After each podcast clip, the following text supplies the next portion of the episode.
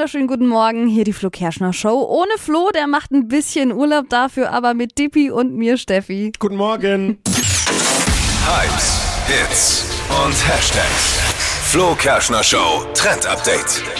Ein Trend-Update perfekt für dich, Dippi. Es geht Bitte? um Zöpfe. Witzig. Für mich als Glatzenträger. Yes, die werden. Die Zöpfe, die werden in diesem Sommer für uns Mädels oder auch langhaarige Jungs, je nachdem, nicht mehr geflochten, sondern gebabbelt. Bubble Braids, mhm, die sind im Netz jetzt gerade voll angesagt. Ist eine Alternative zum Flechten.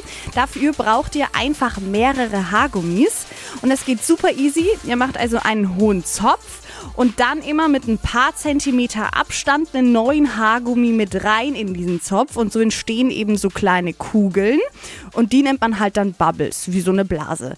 Also bis ihr diesen Zopf fertig habt, braucht ihr nicht mal drei Minuten, also geht super schnell in der Früh. Sieht echt cool aus, ich habe es auch schon mal ausprobiert.